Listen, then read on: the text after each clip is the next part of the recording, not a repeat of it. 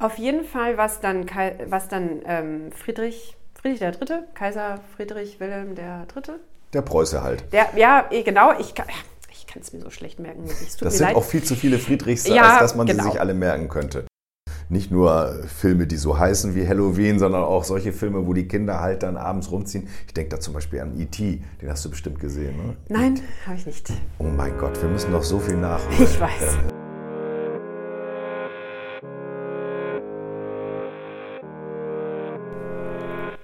Wenn man aus der Sakristei heraus einen Blick auf die Welt wirft, kommt man manchmal zu erstaunlichen Erkenntnissen. Wir wollen in diesem Podcast uns wohlgefällige Themen aufgreifen und eingedenk unseres christlichen Hintergrundes beleuchten. Dabei ist eine humorvolle Herangehensweise durchaus beabsichtigt. Kann Spuren von Glauben enthalten.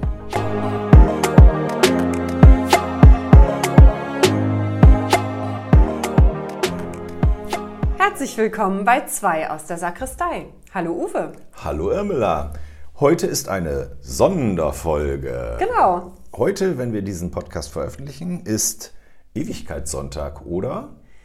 Oder Totensonntag. Ja, wie man auch sagt. Gibt genau. die zwei Namen. Genau. genau. Ja. Also ich habe jetzt mal mich tatsächlich mal ein bisschen vorbereitet, ganz einfach deswegen, weil ich auch gar nicht so viel dazu wusste zu diesem Ewigkeits- oder Totensonntag und habe bei Wikipedia gefunden, wo der eigentlich herkommt. Ja, sag mal. Also hier steht Entstehung des Totensonntags. König Friedrich Wilhelm III. von Preußen bestimmte durch Kabinettsorder vom 24. April und Verordnung vom 25. November 1816 ja. für die evangelische Kirche in den preußischen Regionen jeweils den letzten Sonntag des Kirchenjahres, den letzten Sonntag vor dem ersten Advent, zum allgemeinen Kirchenfest zur Erinnerung an die Verstorbenen.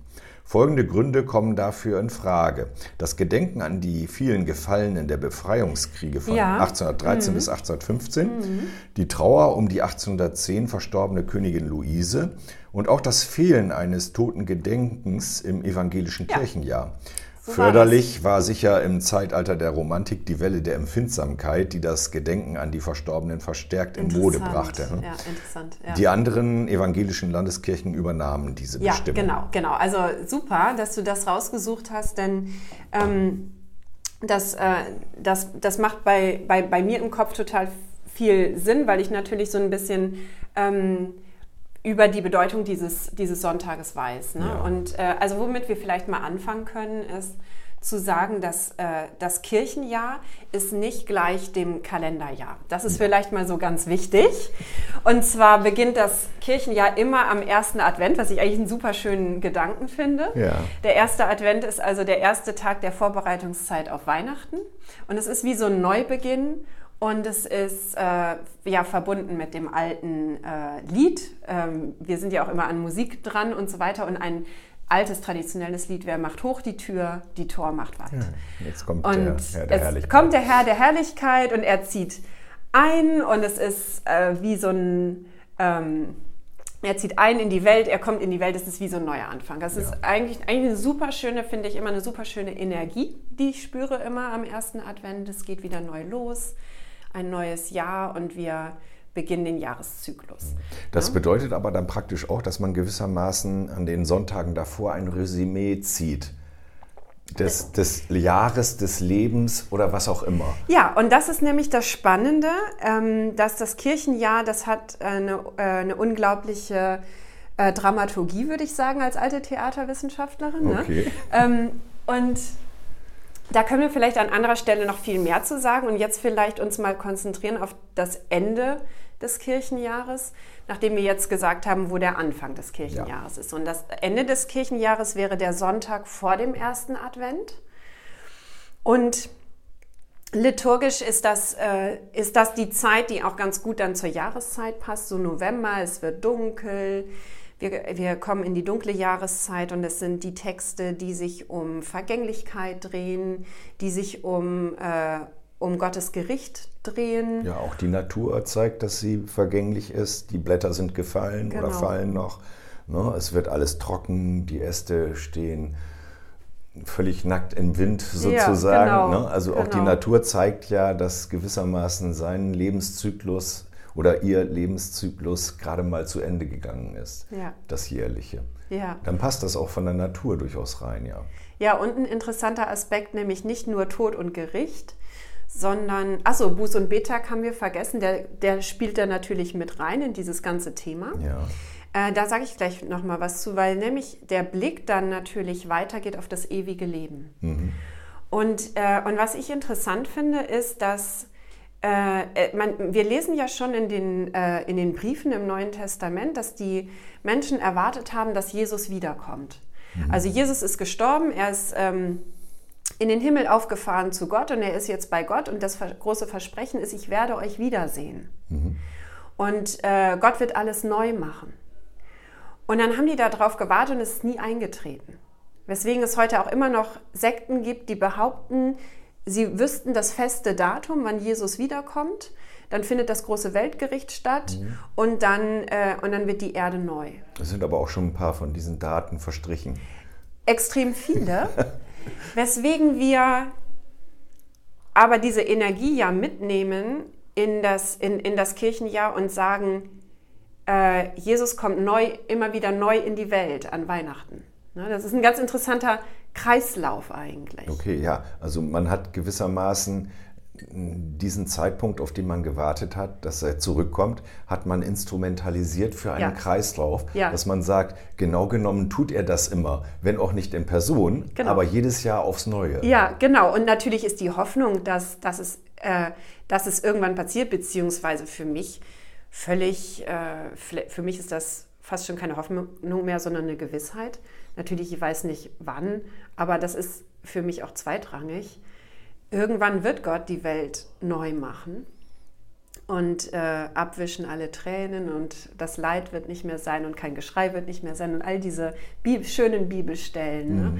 Ich bin jetzt gerade ein bisschen aus der Bibel äh, zitiert, nicht wörtlich, aber sinnhaft. Ne? Und, ähm, und es ist natürlich klar, dass ähm, das historisch äh, war immer, äh, immer das Thema des Gerichtes ein ganz wichtiges Thema. Und äh, die Idee war, die Menschen müssen sich äh, vorbereiten auf das äh, Gericht, was dann kommt, Ja, wenn daher Jesus Buß- wiederkommt. Genau, daher Buß- und Betag. Das Okay. heißt, wir legen nochmal alle Sünden ab, bevor wir das Gericht erwarten. Mhm, Okay. Nur, dass dann eben das Gericht nicht kommt, sondern es kommt der erste Advent und es geht dann wieder. Das christliche Jahr geht wieder Ja, von ja. neuem los. Eine ne? Erneuerung gewissermaßen. Ja, und ähm, äh, genau, aber was ich, was ich ja über Sünde will, will ich ja nochmal irgendwann anders nochmal was sagen. ne? Ja, Aber ja. jetzt erst, ich benutze jetzt mal den, den, den Sprachgebrauch, äh, den, es, den es lange schon ja in der Kirche gibt. Okay, und dann haben wir also den Totensonntag bzw. den Ewigkeitssonntag. Und äh, das, was äh, Wikipedia ähm, sagt, macht total Sinn, weil ähm, so könnte es tatsächlich gewesen sein. In der katholischen Kirche gibt es einen festen Feiertag zum Gedenken der Toten und das ist Allerheiligen. Und in der evangelischen Tradition gab es das lange nicht. Ja. Okay, ist das praktisch mit der Reformation aus dem Blick äh, gekommen oder hat Luther und seine Mitstreiter oder haben sie gesagt, das ist etwas, was wir in unserer Form äh, des Glaubens nicht so an erster Stelle sehen Ja, wollen? eher, eher letzteres, glaube ich, weil ähm, mit Allerheiligen ist natürlich ganz viel Ritus in der katholischen Kirche auch verbunden. Ja, das war ihm ja Weihwasser zuwider. und all solche Sachen. Und das war ihm ja total zuwider. Ja. Er wollte da keine extra Messe draus machen. Er, er war ja, also Martin Luther war ja auch total dagegen, dass man Messen gegen Geld kaufen konnte.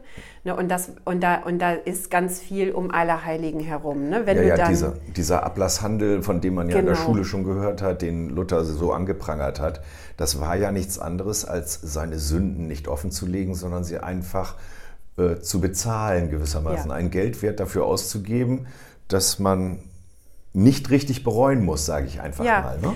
und dass auch die, die, die schon längst tot sind, dass man für die auch noch Geld bezahlen kann, dass sie nachträglich sozusagen in den Himmel kommen. Okay. Und, äh, und das ist natürlich mit äh, dem Feiertag Allerheiligen ähm, ähm, sehr verbunden. Ich meine, man kann das natürlich das ganze Jahr über machen, aber da konzentriert sich so ein bisschen die Thematik an, an dem Punkt. Ähm, wir, wir, wir, wir denken an unsere Toten und wir beten für sie, dass Gott sie aufnimmt in sein Reich. Mhm. Ja, und das ist an, an alle Heiligen. Und ähm, wenn man jetzt mal den Ablasshandel äh, ähm, gerade mal vergisst an der Stelle, ne, dass es den mal gab, ist es mhm. eigentlich ein super schöner Feiertag. Ich habe ähm, ich in Offenbach, als ich in Offenbach am Main war, da ist, sind ja Katholiken und Protestanten ungefähr 50-50. Ja. Kommt so ein bisschen auf die Stadtteile an. Offenbach ist eine protestantische Stadt eigentlich, aber äh, aber umgeben von, von, von einem großen katholischen Gebiet. Und der Stadtteil, in dem ich war, der gehörte äh, damals gar nicht zu Offenbach, ne, sondern der gehörte zu diesen katholischen ähm, Fürstentümern, die da waren. Und das heißt, ich hatte in Offenbach-Bieber, wo ich war, hatte ich eine sehr große ähm, katholische Tradition. Die katholische Gemeinde war viel größer als die evangelische. Und wir haben sehr viel ökumenisch gemacht, was mhm. bedeutete, dass der äh, katholische Priester kam zu uns an Reformationstag am 31 äh, Oktober, ja. hat mit uns Reformationstag gefeiert und äh, im Gegenzug war, das hat sich nie so etabliert, dass ich als evangelische Pastorin wirklich liturgisch teilgenommen hätte ja. an Allerheiligen, aber ich war da als Gast. Okay. Und äh, ja, und dann treffen die sich, also es wird natürlich eine große Messe gefeiert, aber es gibt auch immer die kleinen Andachten auf den Friedhöfen, die besonders schön sind. Und dann nimmt sich jeder das Weihwasser mit zu seinem Grab und aber äh, so etwas wie einen Umzug oder sowas hat man in der katholischen Kirche da nicht gemacht? Nicht an Allerheiligen, soweit Nicht an Allerheiligen, ne? Nein. Okay. Auf jeden Fall, was dann, was dann ähm, Friedrich, Friedrich III., Kaiser Friedrich Wilhelm III. Der Preuße halt. Der, ja, eh, genau. Ich, ich kann es mir so schlecht merken. Es das sind leid. auch viel zu viele Friedrichs, ja, als dass man genau. sie sich alle merken könnte. Und Preußen war ja äh, Preußen war insofern sehr wichtig für die evangelische ähm, Tradition, weil die waren evangelisch. Damals war ja immer die Frage, bist du als Fürst oder König oder Herrscher evangelisch oder katholisch? Und je nachdem ist dein Land äh, hat, hat, dein Land diese Konfession. Dann waren ne? die Untertanen das auch, natürlich. Genau, das war ja das Prinzip und äh, Preußen kam dann an die Macht und wurde immer größer und war evangelisch. Und der, äh, die Kaiser, also alle, alle Friedriche, die es da gab, die haben dafür gesorgt, dass die Kirche sich, äh, sich vereinheitlicht in ihrem Reich. Ne? Und deswegen konnten die auch diese Dekrete veröffentlichen und da mitbestimmen. Mhm. Äh, und deswegen ist es auch kein Wunder, dass sich andere Landeskirchen angeschlossen haben, weil das war damals ganz oft so. Okay. Ne? Der preußische König hat was bestimmt und dann war das äh, und hat da gleichzeitig dafür gesorgt, dass es, äh, dass es äh, im gesamten deutschen Gebiet dann ähm, ähnlich dann passiert mhm. ist. Ne? Und ja, und er, ich kann, ich kann ihn gut verstehen, dass er da was einführen wollte. Klar, man musste natürlich mithalten. Mhm. Und vor allen Dingen war ja auch das Bedürfnis da, wenn, man, wenn Wikipedia schreibt, da die Luise war verstorben. Ja. Ne, und äh, dann, wenn man dann ein gläubiger Fürst ist und sagt, äh, so ein Gedenktag für alle Verstorbenen wäre gar nicht schlecht. Ne? Und ja, und es war ja auch schon nach der Gegenrevolution. Die, äh, als Gegenrevolution bezeichnet man ähm, die Zeit, wo zum Beispiel der Jesuitenorden in der katholischen Kirche entstanden ist wo das, wo das Bedürfnis auf katholischer Seite war, ähm, etwas von dem, ähm, von, von dem was, sich, äh, was so in Gang gekommen ist mit, mit, mit Luthers Reformation und all der Begeisterung, die da, äh, die da passiert ist. Und natürlich nicht nur Martin Luther, wir haben ja auch äh, Zwingli und Calvin als große Reformatoren, ja. wir haben ja auch andere. Ähm, da wollte die katholische Kirche dann was entgegensetzen und die Jesuiten haben äh, sehr stark dazu beigetragen, dass eben diese Gegen äh, Gegenreformation, Entschuldigung. Gegenreformation, nicht ja. Revolutionsquatsch. Gegenreformation. und, äh, und das heißt, die Gegenreformation hat dazu geführt, dass der katholische Glaube wieder populärer wurde. Und das könnte ja auch ein Grund gewesen sein, warum der Kaiser dann gesagt hat, okay, wir müssen hier jetzt was, wir müssen dem, wie du sagst, etwas entgegensetzen. Ja. Ne? Mhm. Äh, sodass äh, äh, die evangelischen Christen nichts, nichts vermissen müssen. Ja, kann man sich gut vorstellen. Mhm. Aber vielleicht äh, können wir mal kurz beschreiben, wie denn so ein, äh, ein Gottesdienst am Ewigkeitssonntag so aussieht. Ne? Also da gibt es ja so ein paar Besonderheiten dabei. Genau, also erstmal muss ich vielleicht sagen, dass, es, äh, dass die Gemeinden frei sind in der Gestaltung. Es gibt zwei Hauptthemen, die man aufgreifen kann. Einmal mhm. das Totengedenken, daher der Name Totensonntag. In vielen Gemeinden heißt das auch noch so. Das ist ähm, genau, und auf der anderen Seite, das zweite große Thema ist das Thema Ewigkeit. Daher der zweite Name Ewigkeitssonntag. Und es liegt im Prinzip in der Hand der Gemeinden, äh, zu sagen, welcher Schwerpunkt soll, äh, soll vorherrschen. Und die allermeisten Gemeinden, und das sage ich jetzt mal gerade, weil das erklärt, glaube ich, vieles, Warum es mal, mal heißt es Totensonntag, mal Ewigkeitssonntag, ist nicht so ganz klar. Es gibt verschiedene Lesungen, die man aufnehmen kann in den Gottesdienst, um mhm. dem Gottesdienst den Charakter zu geben, den man haben möchte. Und da kann man natürlich auch auswählen, möchte man die Lesungen zum Totengedenken wählen oder die Lesungen zum Ewigkeitssonntag. Und in den allermeisten Gemeinden passiert mittlerweile eine Mischung, was mhm. ich auch ganz schön finde. Wir verbinden beide Themen miteinander, das Totengedenken, wo ursprünglich in der Kirchengeschichte eher das Gericht mit verknüpft war als großes mhm. Thema. Und äh, oder wir nehmen eben das Totengedenken und verbinden es mit dem Ewigkeitsthema. Ne? Und dann hätten wir diese Mischung. Mhm. Ist das äh, bei den katholischen Messen so ähnlich oder ähm, feiern die das ganz anders? Ähm, dadurch, dass, also an dieser Stelle im Kirchenjahr sind wir wirklich weit auseinander. Okay weil die ja Allerheiligen als Totengedenktag haben. Das heißt, bei denen ist das, äh, gibt es dann, äh, gibt es, an, also an der Stelle sind wir auseinander, was das sogenannte Proprium des Sonntages angeht. Mhm. Proprium des Sonntages heißt der Charakter des Sonntages, die Texte, die damit verbunden sind, die Themen. Aber es gibt viele, ähm, viele Zeiten im Kirchenjahr, wo wir nahezu parallel sind.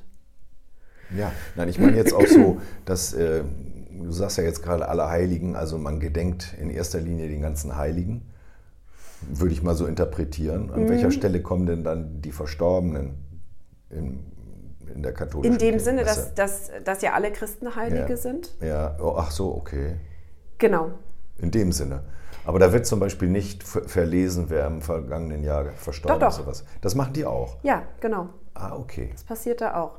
Also ich bin jetzt natürlich nicht so ganz informiert weil es gibt ja noch aller Seelen. Ja. Es gibt aller Heiligen und aller Seelen. Wo da genau der Unterschied ist, weiß ich tatsächlich nicht. Das heißt, es kann auch sein, dass ich jetzt nicht alles korrekt sage. Okay. Naja, gut, aber, aber wir sind ja auch ja. ein, äh, wie soll man sagen, ein lutherischer Podcast, ja, wenn man genau, so will. Ne? Genau. Ja, und dann haben wir also äh, Totensonntag oder Ewigkeitssonntag, je nachdem, wie es dann heißt. Und meistens ein großer Gottesdienst mit dem Lesen der Namen der mhm. Verstorbenen aus dem letzten Kirchenjahr. Und wir haben ja schon gelernt, Kirchenjahr ist nicht gleich Kalenderjahr. Ja. Das heißt, wir beginnen mit den Verstorbenen, die am ersten Advent oder danach äh, beerdigt wurden. Ja.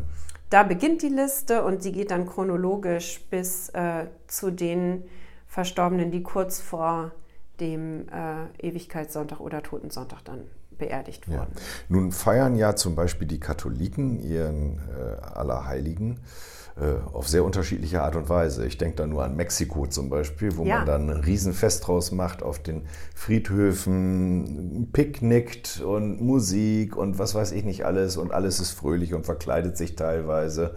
Und äh, so machen es die Katholiken hier ja nicht. Aber gibt es denn auch äh, in der evangelischen Kirche solche Unterschiede, wie man jetzt den Ewigkeitssonntag feiert? Ich denke, in, äh, ich denke schon nicht. Ich glaube, also, dass, dass wir etwas machen würden wie in, in Mexiko, das, da müsste, glaube ich, noch ein bisschen Zeit vergehen, ja. bis das passiert. Aber ähm, was es schon gibt, sind also zum Beispiel Unterschied, wie man den Gottesdienst gestaltet. Ne? Also wir hatten zum Beispiel in, in Offenbach-Bieber eine ganz interessante Sache. Da haben die ähm, so große Steine genommen, so große Ziegelsteine und haben eine Mauer gebaut im Altarraum und haben dort die Lichter reingestellt. Mhm. Ähm, was genau die Mauer jetzt als Symbol bedeutet, hat sich mir nie so ganz erschlossen, aber was auf jeden Fall da war, war, dass es sehr, sehr schön aussah. Okay.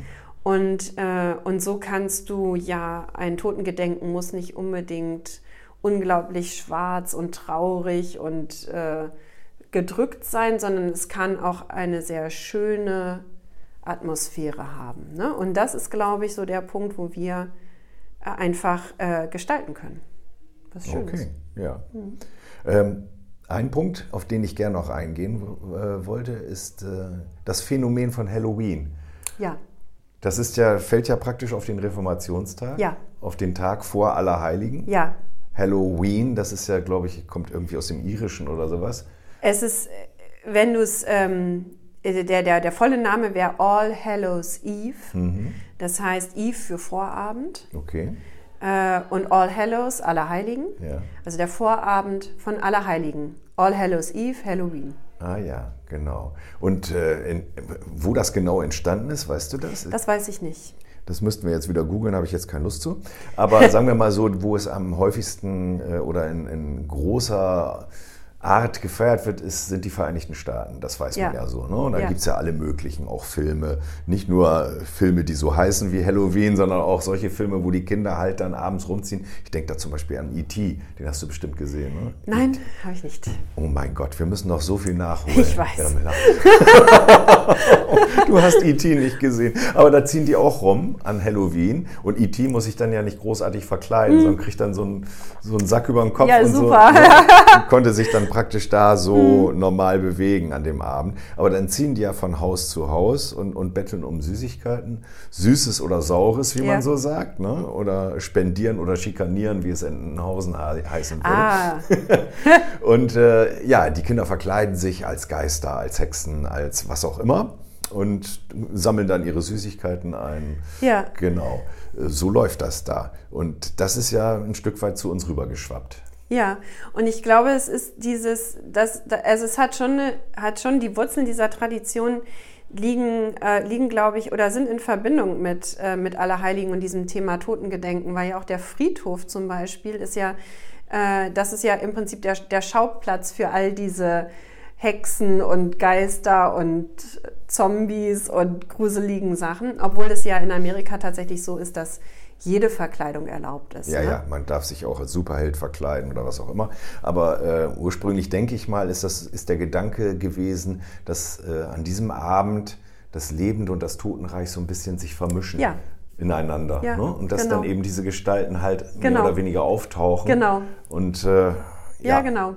Genau, und, und das äh, aus, diesem, aus dieser Tradition heraus, gut, die Amerikaner müssen es dann wie immer übertreiben, dass ja. man sich verkleiden kann, wie man will, ob als Prinzessin oder als Frosch oder als, keine Ahnung, Michelin-Männchen, keine Ahnung. Aber äh, daher wird das sicherlich kommen, ne, dass man diesen Gedanken, das ist ja vermutlich mal so ähnlich wie in Mexiko, wo man ja praktisch mit den Toten feiert, weil man genau. geht ja auf den Friedhof. Genau, die sind wo, du ja dabei. Auch, wo du ja auch total schöne... Die kriegen ja auch ihren Teller und so, ne? Ja, und du hast ja, glaube ich, auch ganz interessante Puppen, so Skelettpuppen und genau. du hast diese... Ähm, diese äh, Totenköpfe, die ganz interessant dargestellt werden, künstlerisch und so. Ja. Und das, äh, das, ist, das ist total, total interessant total Bei der Gelegenheit äh, fällt mir ein, dass, dass, diese Tradition, die ihr da in Offenbach hattet mit der Mauer, mhm. vielleicht die Mauer die Grenze zwischen den Lebenden und den Toten symbolisieren soll. Ja. Und dadurch, dass man da Lichter reinstellt, sozusagen kleine Brüche sind in der ja. Mauer, wo man Genau. irgendwie kommunizieren kann oder miteinander ja. auf einer Linie ist sozusagen. Das wäre mein Gedanke dazu. Das ist ein sehr schöner Gedanke. Und ähm, ich finde auch immer den Gottesdienst am Ewigkeitssonntag. Ich hatte mal so eine Phase, wo ich auf dem, auf dem Namen Totensonntag bestanden hätte, aber das, die ist jetzt wieder vorbei. Also Ewigkeitssonntag, ähm, das sind total schöne Gottesdienste, finde ich. Hört sich irgendwie freundlicher an als Totensonntag. Es ist ja auch freundlicher. Also das ist ja nicht nur, dass es sich freundlicher anhört, sondern der Inhalt ist ja tatsächlich auch ein sehr schöner. Ja. Mit, äh, mit dem Blick in die Ewigkeit. Und, äh, und eben, dass diese Berührungspunkte wieder entstehen, dass wir die, ähm, die Toten wieder in unserer Erinnerung zurückholen, auch wenn es noch gar nicht so lange her ist. Es ist ja immer nur ein Jahr maximal her. Mhm. Äh, aber wir gedenken natürlich nicht nur der Verstorbenen aus dem letzten Kirchenjahr, sondern wir gedenken auch immer aller anderen Verstorbenen natürlich und an diesem Tag so ein bisschen ja die Verbindung wieder zurückzuholen. Das ist, finde ich, ein schöner Gedanke. Dass man an seine Wurzeln mal wieder denkt, weil es sind ja dann oft Verstorbene aus der eigenen Familie, an ja. die man da denkt. Und das sind ja die Wurzeln. Ne? Ja, genau. Und Wo komme ich eigentlich her? Genau. Ja, und die Idee, dass die Verstorbenen nie ganz weg sind, denn sie sind bei Gott. Ja. Ne, das ist ein super schöner Gedanke und mir macht es große Freude, diese Gottesdienste zu gestalten. Und das war jetzt ein wunderschönes Schlusswort. Ich habe schon wieder einen Frosch im Hals. Ich muss noch mal eben dran arbeiten. Augenblick, sonst kann ich nicht mehr weiterreden. So, ja. das war ein schönes Schlusswort. Und ich denke, damit beenden wir diesen Podcast, diese Sonderfolge. Die Sonderfolge, genau. genau. Ja. Und äh, dann sagen wir, äh, ihr hört uns demnächst wieder, wahrscheinlich im Rhythmus. Wir wissen noch nicht so ganz genau, wie der aussehen wird, aber in spätestens 14 Tagen sind wir wieder bei euch. Genau. Und bis dahin sagen wir Tschüss. Bis dann, Tschüss.